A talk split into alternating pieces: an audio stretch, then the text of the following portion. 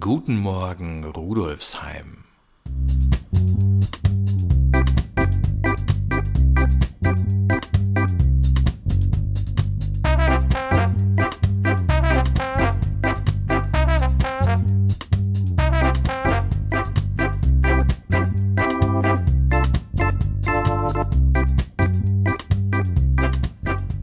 Herzlich willkommen zur 13. Episode von Guten Morgen Rudolfsheim, dem Podcast zum Wochenstart aus der VHS Rudolfsheim 5 Haus.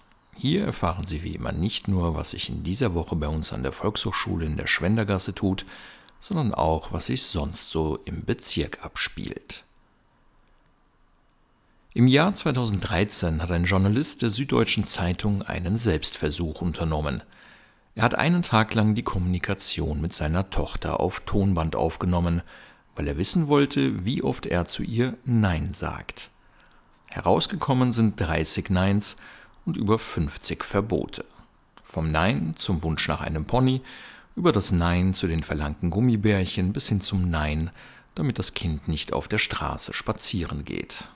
Da kamen also ganz schön viele Neins zusammen, und die allermeisten waren, objektiv betrachtet, ziemlich sinnvoll, wenn es zum Beispiel darum ging, das Leben der eigenen Tochter nicht unnötig zu gefährden oder nicht eines Tages im Schlafzimmer aufzuwachen und als erstes in die niedlichen Kulleraugen eines Shetland- oder Island-Ponys zu blicken. Neins sind im Umgang mit Kindern also meist ein integraler Bestandteil der Kommunikation. Auf der anderen Seite kennen viele aber auch jene Situationen in Beruf und Privatleben, in denen wir vielleicht etwas voreilig Ja sagen, aus Angst, jemanden vor den Kopf zu stoßen oder aus Angst vor vermeintlich drohenden Konsequenzen, sei es gegenüber einem Freund, der eigenen Partnerin oder gegenüber dem Vorgesetzten.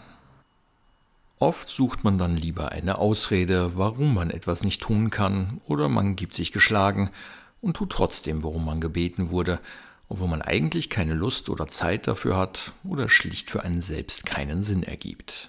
Das gilt natürlich nicht nur in der Kommunikation mit Erwachsenen, sondern auch im Besonderen dann, wenn wir es mit Wünschen und Ideen von Kindern zu tun haben. Warum man seinem Kind und vor allem aber auch sich selbst nicht unbedingt einen Gefallen damit tut, wenn man zu allem Ja und Amen sagt, auch das ist neben den tagtäglichen Neins Thema in unserem Online-Workshop mit Anna-Maria Mangelberger am Donnerstagabend zwischen 19 und 21 Uhr. Ebenfalls am Donnerstag, bereits um 18 Uhr, informiert sie Barbara Wessner in einem Online-Workshop über sinnvolle und vor allem gesunde Möglichkeiten während bzw. nach einer Pandemie mit sportlichen Aktivitäten zu beginnen. Und Freitagmittag startet unser tschechisch Online-Kurs mit Eva Künova, mit dem Sie sich auf Ihre nächste Städtereise nach Prag einstimmen können. Den Überblick über das gesamte Online-Programm der VHS 15 finden Sie wie immer unter vhs.at slash rudolfsheim. Und wir halten Sie auch über unsere Kanäle auf Facebook und Instagram sowie über unseren Newsletter immer auf dem Laufenden. Was tut sie sonst in und um Rudolfsheim 5 Haus? Ab 19. Mai zum Glück wieder wesentlich mehr als in den zurückliegenden Lockdown-Wochen. So werden im Echoraum in der Sechshauser Straße ab dem 19. Mai unter dem Titel Locking Forward Audio-, Film- und Mehrkanalinstallationen gezeigt, die während der Pandemie fertiggestellt wurden. Weitere Infos dazu unter echoraum.at. In der AA Collections Gallery in der Rheindorfgasse findet am Mittwoch die Vernissage zur Ausstellung Stolen Paradise mit Werken von Ines Kaufmann, Raphael Pohl, Martin Sommer und Maja Stanic statt.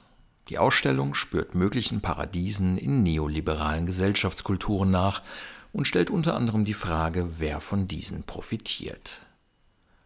Und die Künstlerin Ursula Winter lädt am Samstag zu ihrer Ausstellung Heimatland ins Stiegenhaus der Wohnanlage Gieselhergasse 5.